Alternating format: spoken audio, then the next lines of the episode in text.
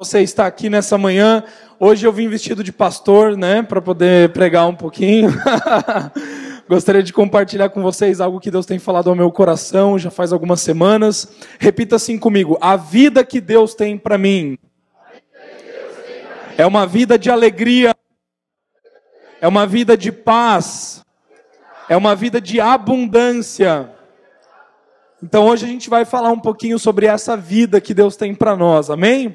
É, Romanos capítulo 5, versículo 17. A gente vai ver aqui na tela e vamos ler esse versículo juntos. Romanos capítulo 5, versículo 17 diz assim: Se pela transgressão, vamos lá, junto comigo, um, dois, três e. Se pela transgressão de um só a morte reinou por meio dele, muito mais aqueles que recebem de Deus a imensa provisão da graça e a dádiva da justiça reinarão em vida por meio de um único homem, Jesus Cristo. Amém? O que nós aprendemos na palavra de Deus é que por meio de Adão, o pecado entrou na humanidade, mas por meio de Jesus, a graça de Deus remiu os homens, né, remiu a humanidade e trouxe essa humanidade de volta para Deus, com relacionamento para Deus.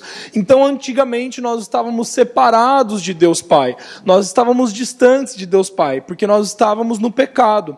Mas quando nós cremos em Cristo Jesus, aceitamos a Jesus como nosso Senhor e Salvador, confessamos Ele como nosso Deus, então Cristo, mediante a Cristo Jesus, em Cristo Jesus, nós fomos reaproximados a Deus. Amém? E hoje nós temos paz com Deus. Hoje nós somos um com Deus. Então, nós podemos entender que é somente por causa de Cristo que hoje nós estamos unidos com Deus novamente. Amém? Por meio do sangue de Cristo, por meio do corpo de Cristo, por meio do sacrifício de Cristo e de sua ressurreição também. Agora, o que, que Cristo veio fazer com o sacrifício dele, com a morte e a ressurreição dele.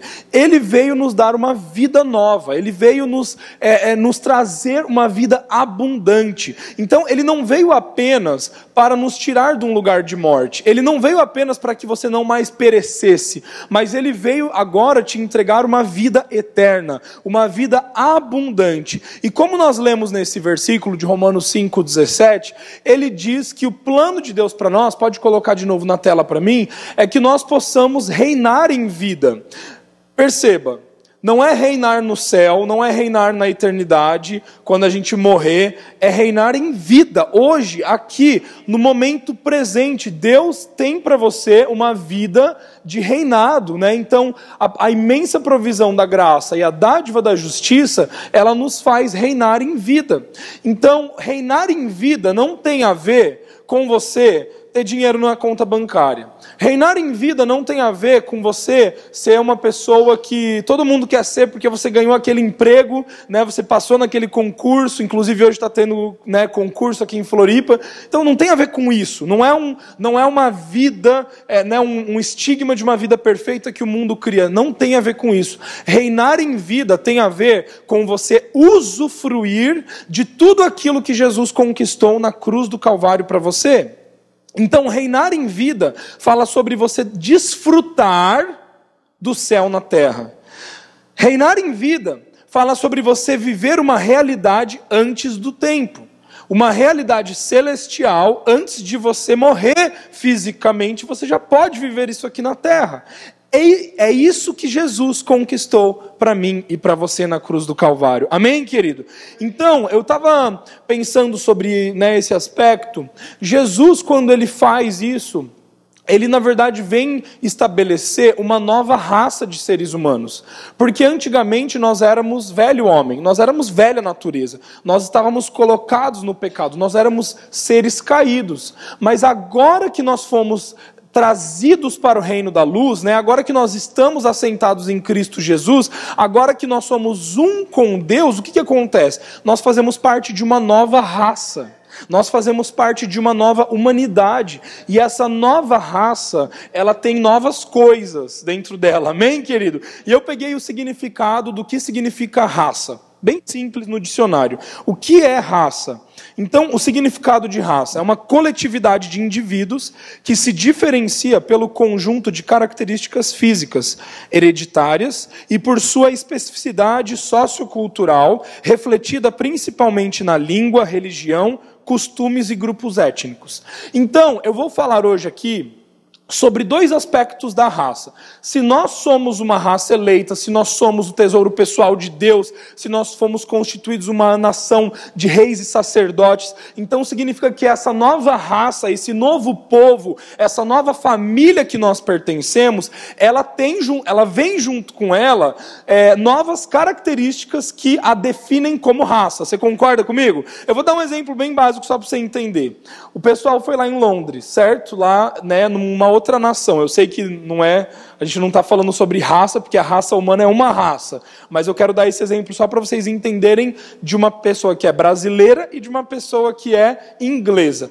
Então você pega um brasileiro que nunca aprendeu a língua inglesa, que nunca aprendeu nada sobre o país, nunca esteve em Londres, nunca ninguém ensinou nada para ele. E ele sai daqui, na sua localidade, e ele vai para Londres. Ele chega lá, a língua é diferente, a comida é diferente, os costumes são diferentes, até mesmo como você dirige o carro é no lado contrário, tudo é diferente do que se faz no Brasil. Então você percebe que existe uma linguagem diferente. As pessoas se comunicam de forma diferente. Existem características até mesmo físicas, né? Você olha assim para a pessoa e fala: "Nossa, essa pessoa tem cara de inglês", né? Você olha ali para o povo, até o jeito que o povo se veste, parece que é meio diferente do que como o brasileiro se veste. Então por que isso? Porque existe uma diferenciação nessas duas localidades. Então a gente precisa entender que quando a gente foi trazido para o reino da luz, existem coisas na nossa vida que precisam ser diferentes. Existem especificidades a respeito da sua vida que precisam ser muito diferentes da sua velha natureza. A sua nova natureza, ela não se compara à velha natureza, porque são coisas completamente opostas. Mesmo que você se olhe no espelho e você fale: "Não, mas eu continuo um ser humano de carne e osso", você não é mais o mesmo. Você não é deste mundo, você se tornou agora um embaixador de Cristo Jesus na terra. Você é filho de Deus, você é filha de Deus. Você sabia que o mesmo material genético que Deus tem, você tem? Porque você, feito, você foi feito à imagem e semelhança de Deus. Você é parte de Deus, você é parte do corpo de Cristo, você é, é um com Deus. Então, tudo aquilo que Deus tem, você também tem, porque Jesus Cristo conquistou isso para você na cruz. Tudo aquilo que Deus é, você também é. Mas nós estamos prosseguindo em conhecer a Deus. Aqui na terra, nós estamos num processo, essa nossa vida hoje é um processo de, de sermos transformados à imagem de Deus. Não que nós não sejamos a imagem, nós já somos como Deus é. Só que nós ainda não sabemos dessa verdade. Então nós precisamos nos tornar como Deus. Então, nós já somos santos, mas estamos no processo da santidade. Faz sentido para vocês? Né? Nós já somos justos, justificados mediante a Cristo, mas ainda estamos aprendendo a ser como Deus é, como Deus se porta, como Deus fala, como Deus age. Então é por isso que cada um de nós está se tornando um melhor marido, uma melhor esposa, um melhor filho, um melhor profissional, um melhor empregado, um melhor patrão. E conforme nós vamos avançando na fé, quanto mais nós vamos conhecendo de Deus, menos parecido com o pecado nós nos tornamos, menos parecido com a morte nós nos tornamos, menos parecidos com o ser humano caído nós nos tornamos. Por quê? Porque quanto mais eu conheço sobre a verdade, mais verdade eu me torno mais as minhas palavras se tornam verdade, mais as minhas ações se tornam verdade. Então, Hoje eu quero falar sobre dois aspectos de uma raça. A primeira é a crença, e a segunda é a linguagem. Então vamos falar da primeira, a crença. Toda raça, ela tem uma crença em específico. Ela precisa crer em algo. A crença vai definir né, como que uma raça vai se comportar. Então olha lá comigo o versículo de Romanos capítulo 4, versículo 18. Esse é um versículo muito conhecido. A gente vai ler aqui, Romanos capítulo 4, versículo 18. Diz assim: Abraão, contra toda esperança em esperança, creu, tornando-se assim pai de muitas nações, como foi dito a seu respeito. assim será a sua descendência. Agora eu vou ler na versão uh, NVI. Diz assim: Abraão, crendo, esperou contra todos os prognósticos desfavoráveis, tornando-se assim pai de nações, como ficou registrado a seu respeito. Assim será sua descendência. Então, olha que interessante. Qual foi a crença de Abraão?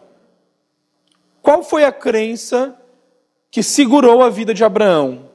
que fez com que Abraão desenvolvesse a sua fé em Deus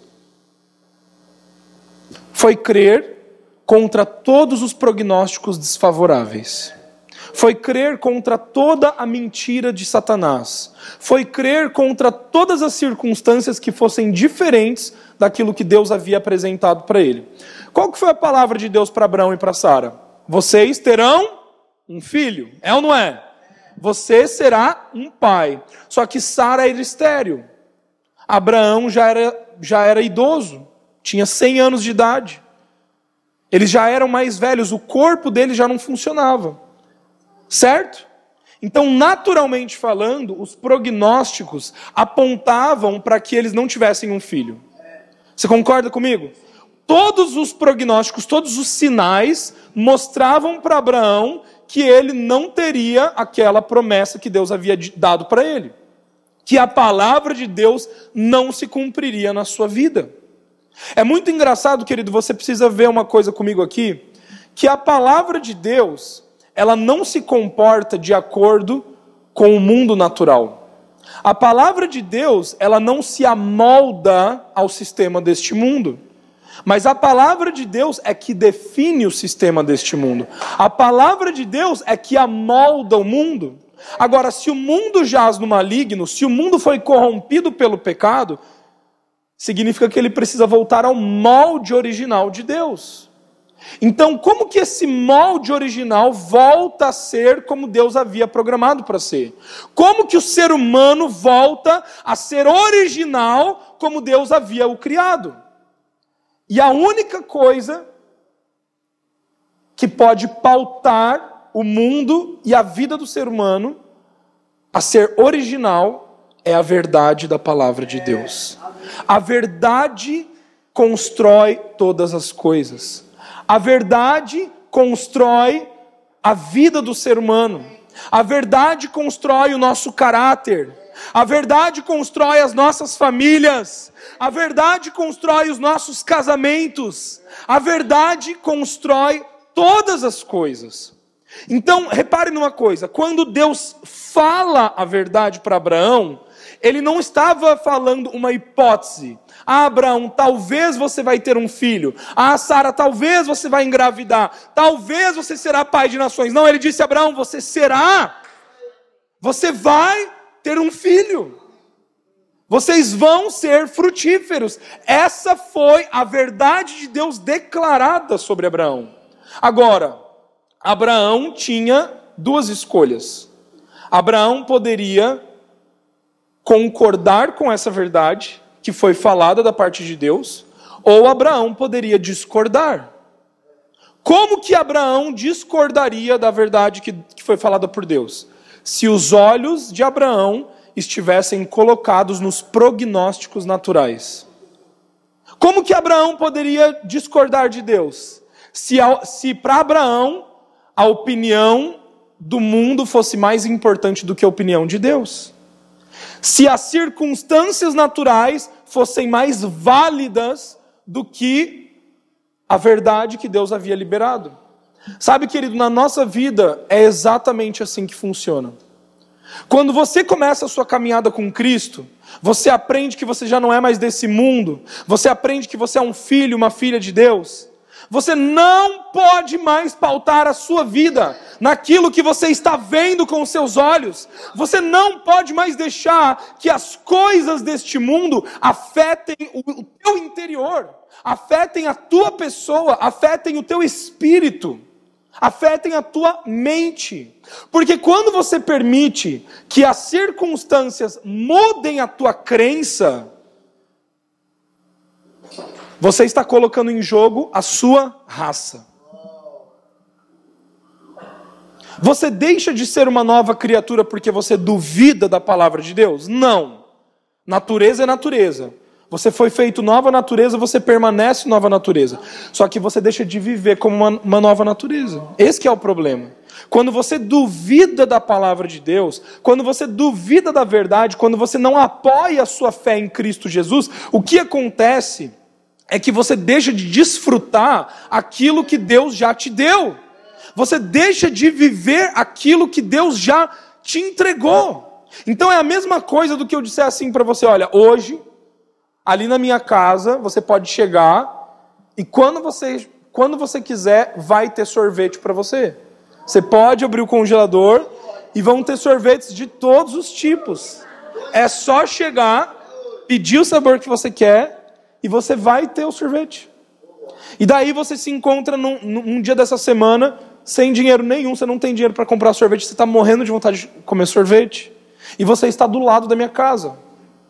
E você sabe que a, a verdade né, que foi proferida por mim era que havia sorvete na minha casa, que era só você entrar e pegar.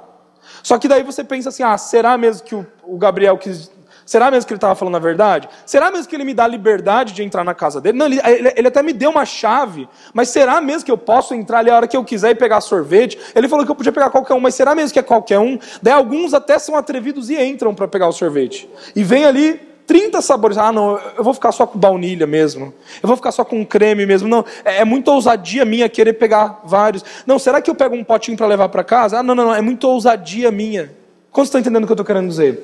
Muitos de nós nos comportamos assim com Deus. A gente recebeu a verdade, a palavra de Deus a nosso respeito. A gente conhece as promessas de Deus para o nosso casamento, para a nossa vida pessoal. A gente conhece as promessas de Deus sobre as nossas finanças, sobre a nossa família, sobre os nossos filhos. A gente conhece, a gente sabe da verdade.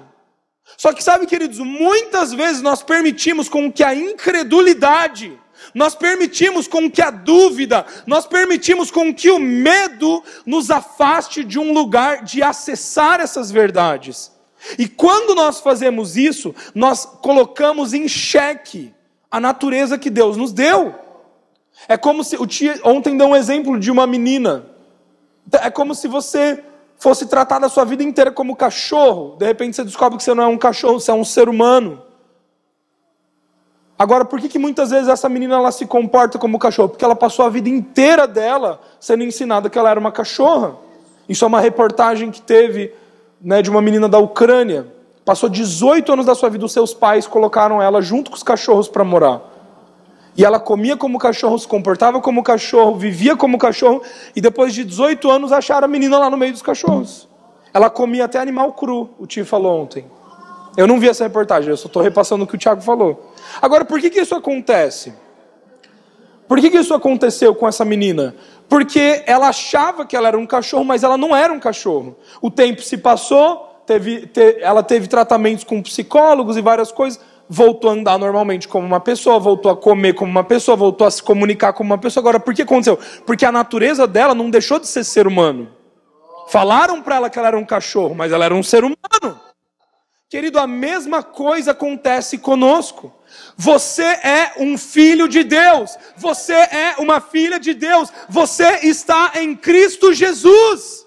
O pecado não tem mais poder sobre a sua vida. A natureza de Satanás não tem mais poder sobre a sua vida e você precisa começar a acessar essa verdade. Agora, como que nós deixamos de viver para o pecado, deixamos de viver para as trevas, deixamos de viver para o nosso egoísmo, para o nosso orgulho, para a morte, para a amargura, para a dúvida e passamos a viver em Cristo? Nós precisamos apoiar a nossa fé em Cristo Jesus.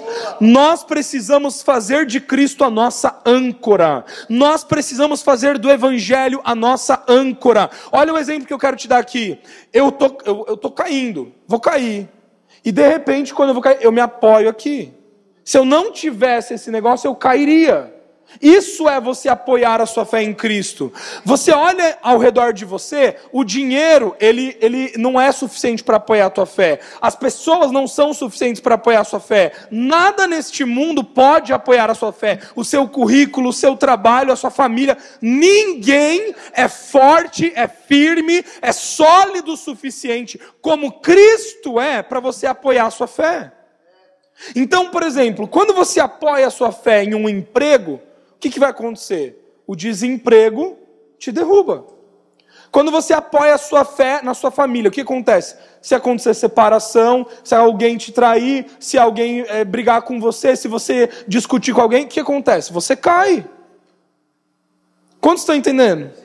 Se você apoia a sua fé nos bens materiais, Gente, qualquer coisa que a gente for dar de exemplo, tudo que é perecível, tudo aquilo que é natural, tudo aquilo que é terreno, não é forte o suficiente para sustentar a nossa fé. Mas quando você apoia a sua fé em Cristo Jesus, é o firme fundamento, é a pedra angular, é a rocha eterna. Quando você apoia a sua fé em Cristo Jesus, você nunca vai cair, você nunca vai desmoronar. Sabe, queridos, então nós precisamos aprender que a nossa crença, ela precisa estar em Cristo Jesus. E somente quando a sua fé estiver apoiada em Cristo Jesus, você poderá esperar contra os prognósticos desfavoráveis. Então, por exemplo, quando você ouvir um prognóstico desfavorável na sua vida, o que, que ele se torna? Ele não se torna barreira, ele não se torna problema. Um prognóstico desfavorável não é problema, é gasolina.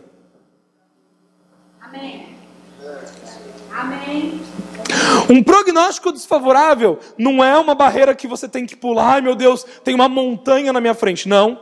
Um prognóstico desfavorável se torna um trampolim para você. Foi isso que foi para Abraão.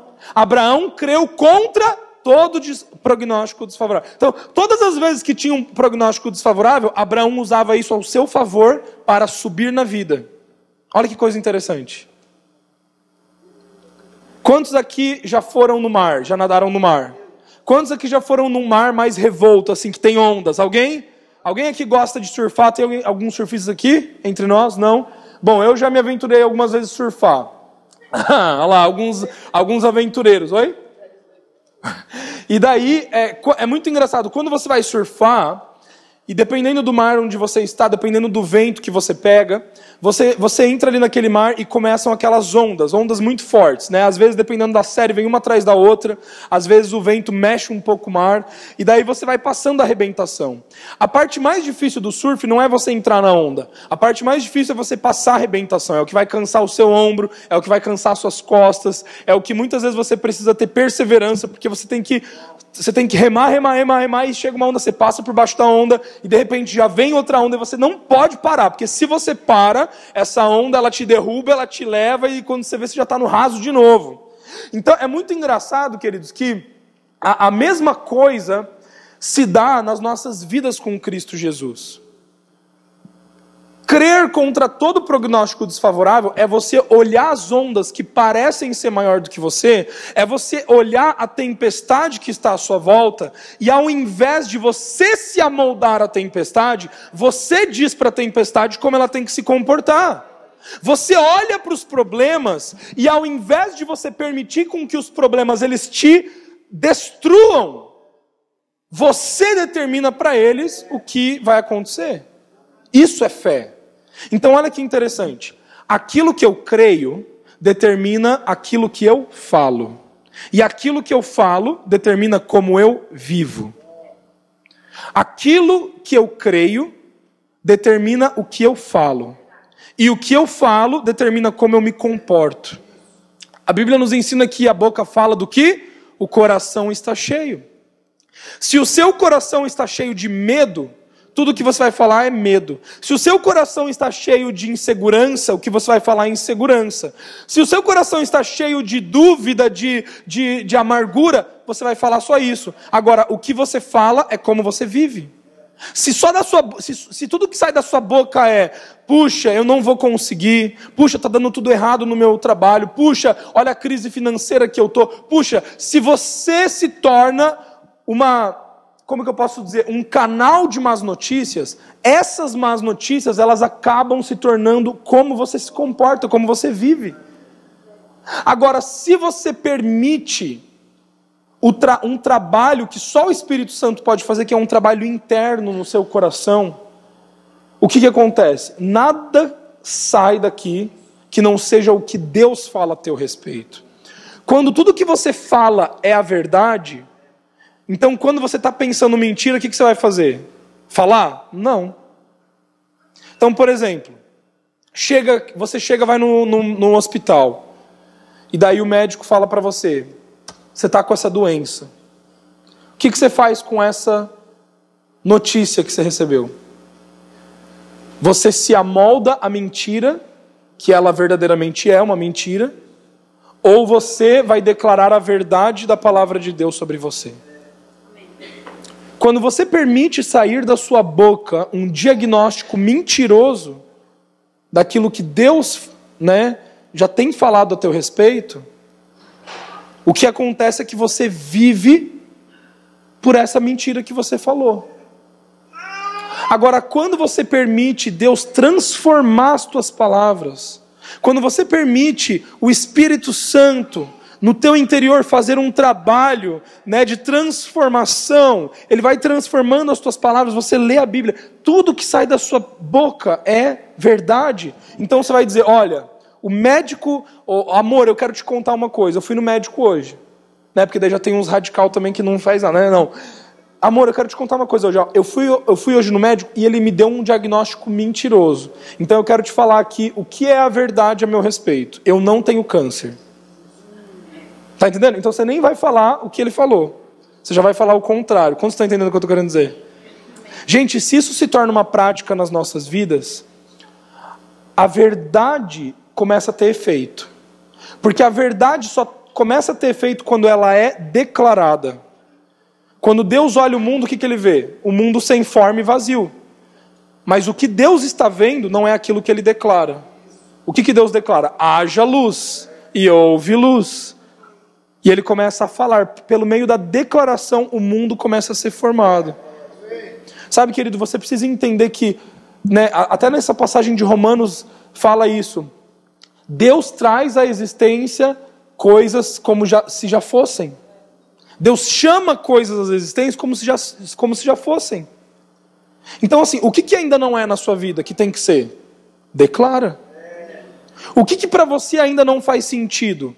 Ao invés de você declarar prognósticos desfavoráveis, use-os como combustível para sustentar a sua fé. Amém, queridos? E o segundo ponto que eu quero falar é sobre a linguagem. A nossa linguagem, ela deve ser transformada. Quando nós fazemos parte de uma nova raça, o piano pode subir. Quando nós fazemos parte de uma nova raça, essa nova raça, essa nova natureza, ela não apenas transforma a nossa crença, mas ela também transforma a nossa linguagem. A forma como eu me comunico, a forma como eu falo, ela deixa de ser aquela forma pecaminosa e ela passa a ser a forma de Cristo. A verdade passa a ser as minhas atitudes, a verdade passa a ser a forma como eu me porto, como eu, como eu interajo com as pessoas, como eu me comporto, como eu vou para o meu trabalho, como eu vivo durante a minha semana. Está fazendo sentido para alguém aí? Quero ler esse versículo com você, que está em João capítulo 8, ele é um pouco longo, tá? João capítulo 8, do versículo 31 ao 47. Vai abrindo lá comigo.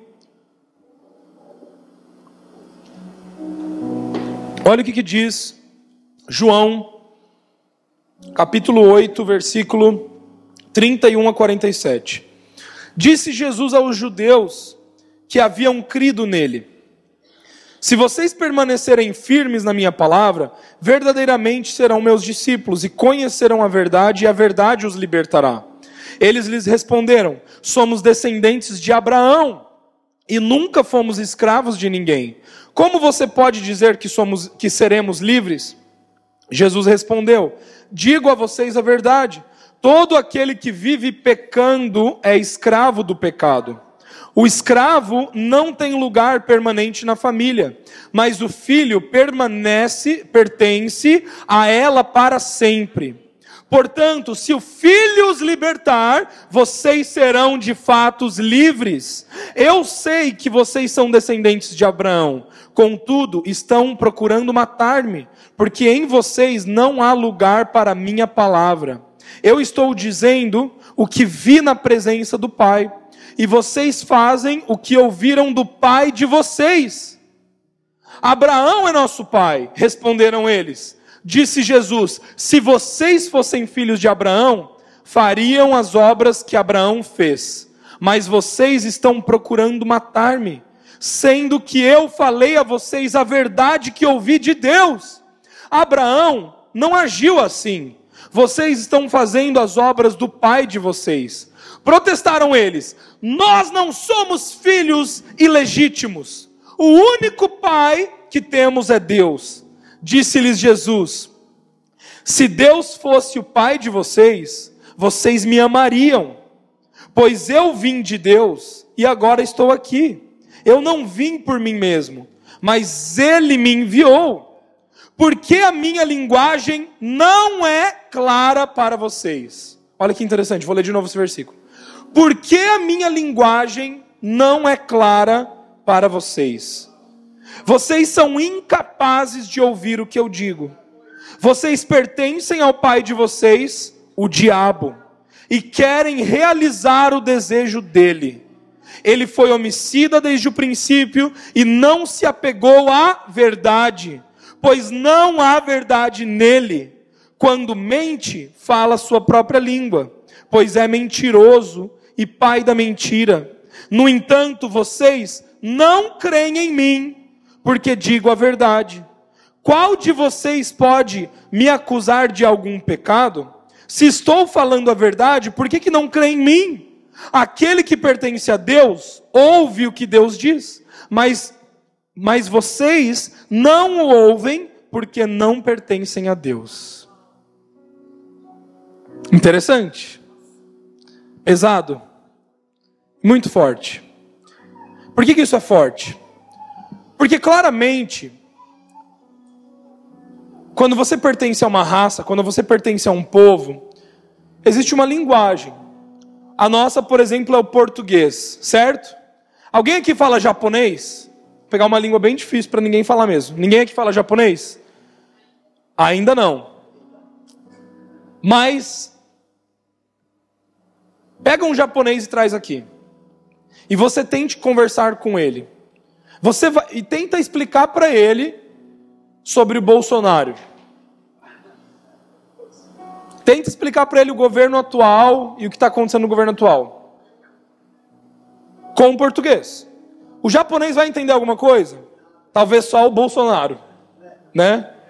Você vai entender alguma coisa que ele vai falar? Não. Por que, que você não vai entender? Por que, que ele não vai entender? Por quê? Hã? Porque são linguagens diferentes, línguas diferentes, formas de comunicação completamente diferentes. Querido, olha aqui para mim, presta atenção aqui comigo. A linguagem do diabo é a mentira. A linguagem de Deus é a. A linguagem do diabo é a. A linguagem de Deus é a. Tá. Fica com isso agora, segura. Quantos aqui nessa sala já fizeram aula de línguas? Pode ser inglês, espanhol, qualquer língua que você já tenha tentado estudar ou visto alguma coisa. Eu vou tentar treinar para eu aprender essa língua. Muitos aqui, certo? Quantos aqui sabem que quando você está aprendendo uma língua, sua cabeça começa a fritar? Começa, meu Deus, né? Você começa a entrar em parafuso, começa até doer a cabeça. É ou não é? Porque é uma língua completamente diferente da sua. Os símbolos são diferentes, a forma de você posicionar eles são diferentes, tudo é diferente. As vogais misturadas, tudo é diferente. A gramática é diferente, tudo é diferente. É ou não é? Aprender uma língua nova dá ou não dá trabalho? Aprender uma língua nova é da noite para o dia?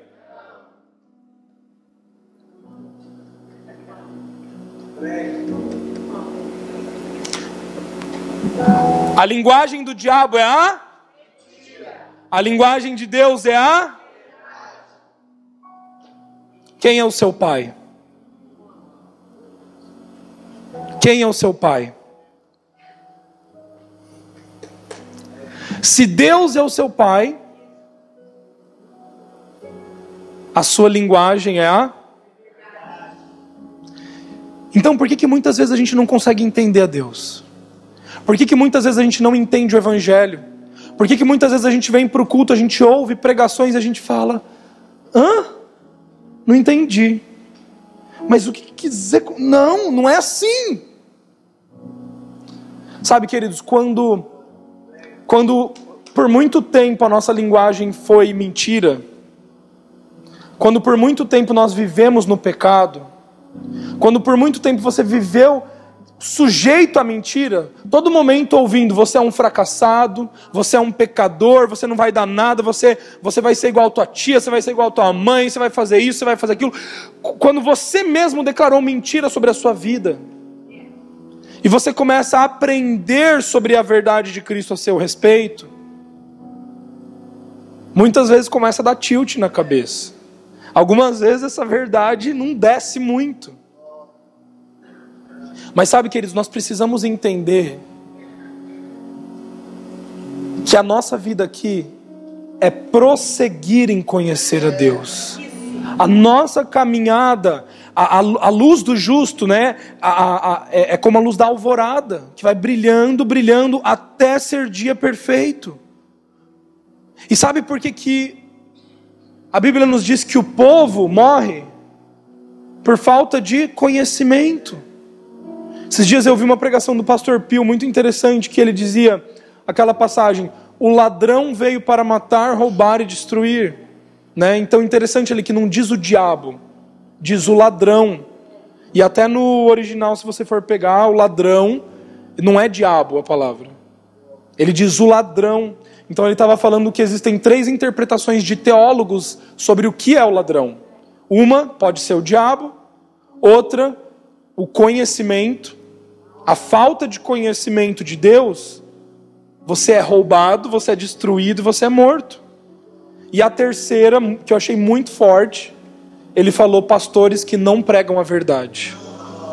Ele falou pastores que pregam algo que não é o evangelho. Então você está dando mentira para as pessoas. A linguagem está sendo a linguagem do diabo, não está sendo a linguagem de Deus.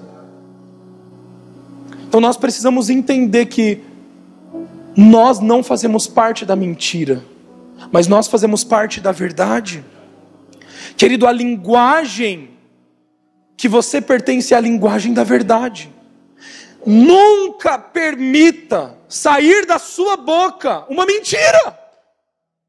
Não diga algo que a palavra de Deus não diz a seu respeito. Não saia por aí dizendo que você é doente. Não saia por aí dizendo que a sua vida está acabada.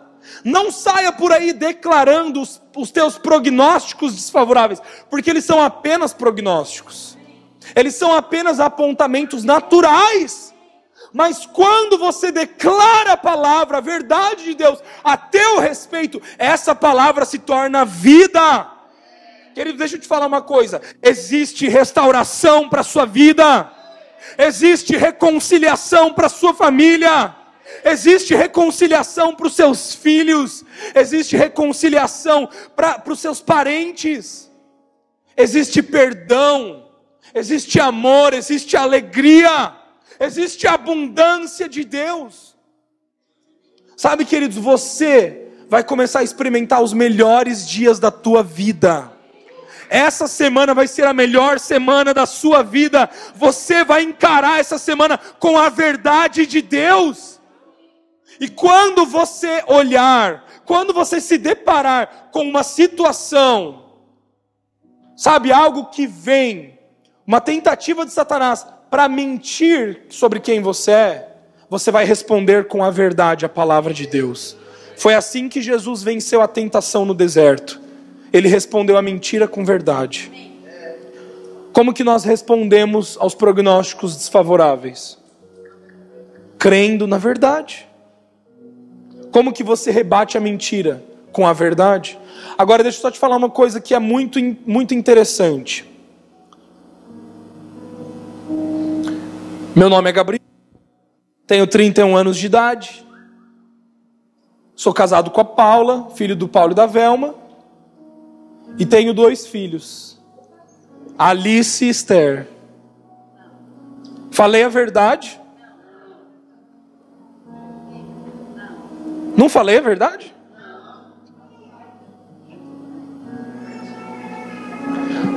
Tá vendo como que a mentira é? A coisa mais parecida com a mentira é a verdade. Eu só omiti um filho. Só isso. Um detalhe. Todo, todo o resto da minha história era verdade. Só que porque eu contei uma mentirinha, ou porque eu omiti uma parte, toda a minha verdade se tornou mentira.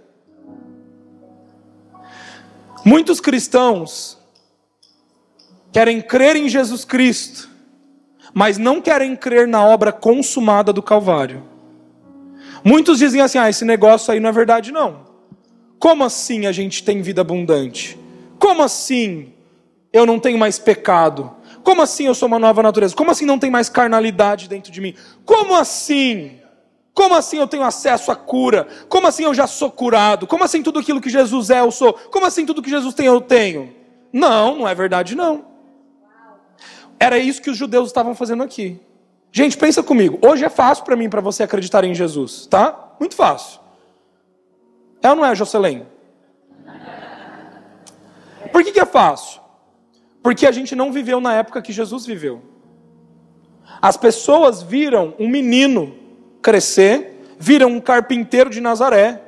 De repente, começando a falar um monte de coisa. Ele era ser humano como eu e você, falando que era o Deus. E você olhar e falar assim: não, não acredito nele não. Então, na época, a gente, a gente pensa: nossa, que fariseus não acreditavam em Jesus. Os judeus, não, meu Deus, olha que povo. Mas eu duvido que seria fácil para mim para você se a gente estivesse lá. Porque ele era um simples homem. Agora, hoje, é fácil, depois que já aconteceu tudo que a gente tem a Bíblia. Só que hoje, sabe o que é difícil? Você crê naquilo que você não pode ver, naquilo que você não pode ouvir, porque as pessoas ainda não tinham visto a morte e ressurreição de Cristo. Então é muito difícil para mim e para você acreditarmos no Evangelho quando nós estamos embebedados com a mentira. Sabe, quando você se alimenta de uma mensagem que não é verdadeira de uma linguagem que não é verdadeira. Ai, não, eu, eu, eu ainda sou vítima, eu ainda sou pecador, eu ainda sou isso. Olha a minha vida. Meu Deus, Satanás ainda tem poder sobre mim. Eu ainda sofro ataques malignos de Satanás. Ele ainda tem poder sobre minha família. Satanás ainda tem poder sobre minha casa. Eu estou precisando ser libertado. Eu, eu preciso ser liberto porque ainda Satanás ainda tem poder sobre a minha vida. Então, o Calvário não foi suficiente a cruz não foi suficiente para derrotar Satanás? Então, algumas coisas que a gente fala se tornam incoerentes, porque a gente quer misturar a linguagem de Deus com a linguagem de Satanás. Só que você se esquece de uma coisa: um pouquinho de fermento leveda toda a massa. Você está nas dunas da Joaquina, quatro horas descendo e subindo as dunas, brincando lá naquele sol escaldante, morrendo de sede. De repente eu chego para você com esse copo aqui geladinho Digamos que era uma garrafa fechada. Só que daí eu falo assim: você quer? Você fala, eu quero. Eu falo, você quer mesmo? Eu quero. Vou te dar. Então eu quero. Daí eu deixo aqui, vou lá, falo assim, só que só um pouquinho. Pego um conta-gotas, vou ali no esgoto a céu aberto, tem um cocôzão ali, um xixi, tem uma, um vômito. Vou ali, pego o conta-gotas e pego aquela aguinha. Venho aqui no copo e pingo quatro gotinhas. Falo assim: você quer, Ivaneide? Não. Eu espero chegar na minha casa para tomar água filtrada.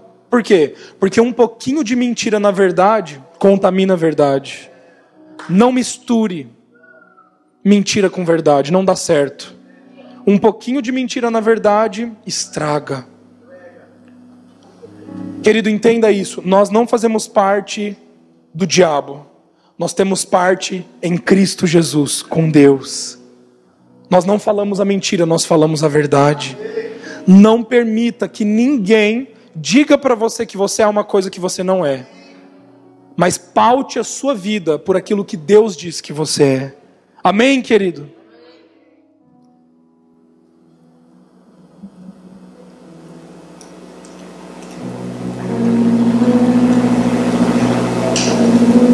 Último versículo que eu quero ler está em 2 Coríntios, capítulo 4, versículo 10 a 14.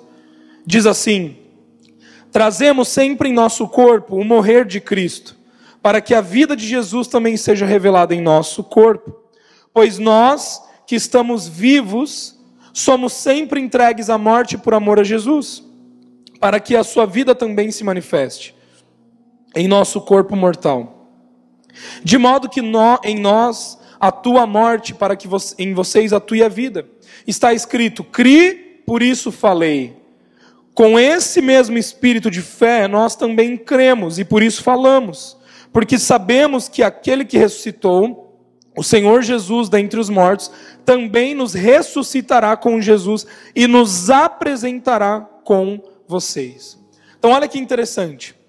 A única forma de você viver a vida, diz isso aqui, ó, 2 Coríntios capítulo 4, versículo do 10 ao 14. Nós que estamos vivos, somos, somos sempre entregues à morte.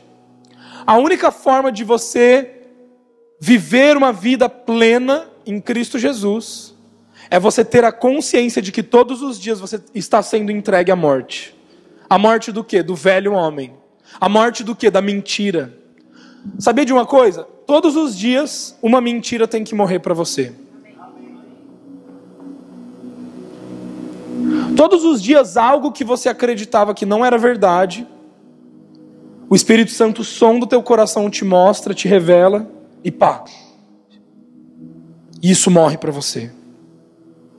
Para alguns hoje, a verdade para você é que você é um alcoólatra.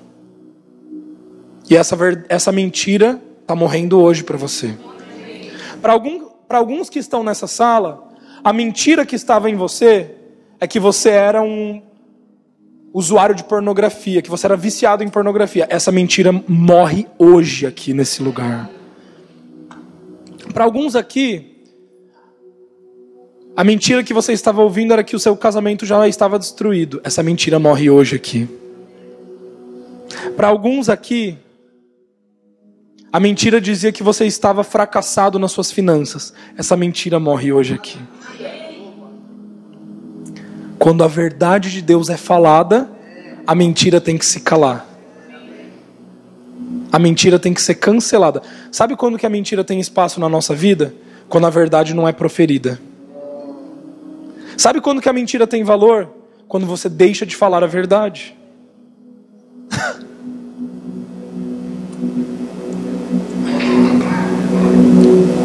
Pensa assim comigo. A Paula chega e fala: ah, a Esther é brava, a Esther é brava, a Esther é brava. Quem nunca conheceu a Esther vai falar: nossa, acho que ela é brava mesmo. Agora, se eu chego, depois que a Paula falou, e falo assim: não, a Esther não é brava. Ela é mansa. A Esther é mansa, a Esther é mansa, a Esther é mansa. A única forma de você combater uma mentira não é deixando, colocando uma pedra em cima dela. A única forma de você combater uma mentira não é você esquecendo dela. A única forma de você combater uma mentira não é você falar assim, ah, não, vamos colocar de canto para a gente esquecer e vamos tocar a nossa vida. Não. Você combate uma mentira com a verdade. Você quer parar de viver uma mentira na sua família? Você precisa começar a declarar a verdade. E sabe, querido, isso é o que Abraão fez crer contra os prognósticos desfavoráveis. Às vezes você só vai estar tá vendo mentira. Só que você vai fazer um acordo com a sua esposa, com seus filhos, você vai dizer: "Nós vamos parar de declarar mentira". Você olha lá na conta bancária, tá vermelha. Você vai declarar? Não, você vai declarar a verdade. Você vai declarar a verdade. Deus, eu tenho sabedoria para administrar minhas finanças. Deus, eu sou abundante nas minhas finanças. Deus é o Senhor que providencia o meu sustento. Deus, o meu sustento vem de ti. O Senhor vai me prosperar. Deus, eu, eu creio que eu vou transbordar. Eu creio que eu vou abençoar outras pessoas. Quantos estão entendendo o que eu estou querendo dizer? E você passa a declarar. Quando você menos espera, oh, mudou. Só que você nem vai ter essa surpresa Tipo assim, ah, por quê? Porque você já sabia qual era o resultado. Sabe qual que vai ser a minha maior alegria como pastor? Eu tenho certeza que do pastor Paulo e da pastora Velma também. Maior alegria, maior alegria de todas.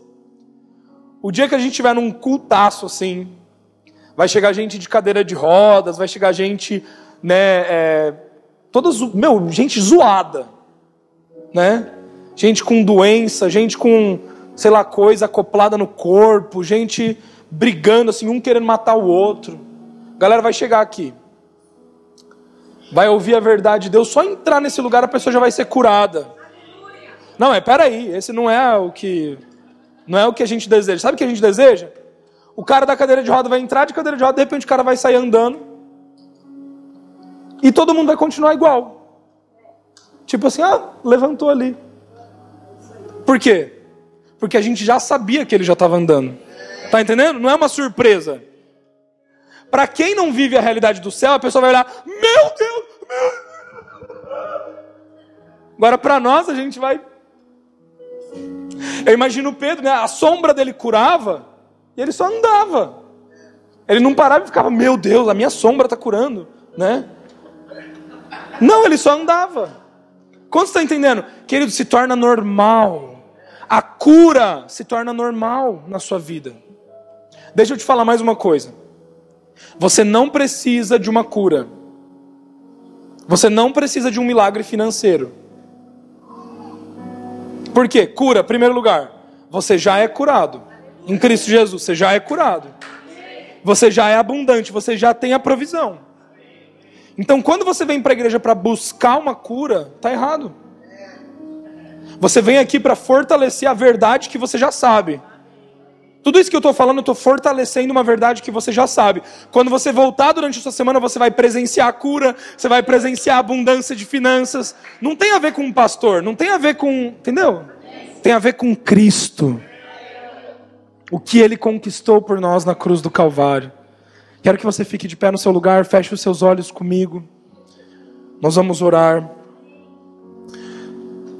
Coloca a mão no seu coração, repita assim comigo: Senhor Jesus eu não faço parte da mentira, mas eu faço parte da verdade. Tu és o meu Pai. Eu creio em Ti. A minha fé está apoiada em Ti. A minha verdade está apoiada em Ti. Portanto, Jesus, neste dia, eu declaro que da minha boca só sairá a verdade, aquilo que tu dizes. Obrigado, Deus, porque eu já posso ver as maravilhas, a transformação, a reconciliação, o perdão na minha vida, em nome de Jesus. Amém. Amém.